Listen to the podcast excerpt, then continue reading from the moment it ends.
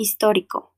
Es para referirse a lo antiguo y que está ligado a la historia, haciendo referencia a los hechos que han pasado y que se han registrado ya sea en pintura, escritura y restos arqueológicos que demuestran su existencia, además de estar relacionados a la cultura o algún acontecimiento trascendental que por su importancia será recordado por las futuras generaciones.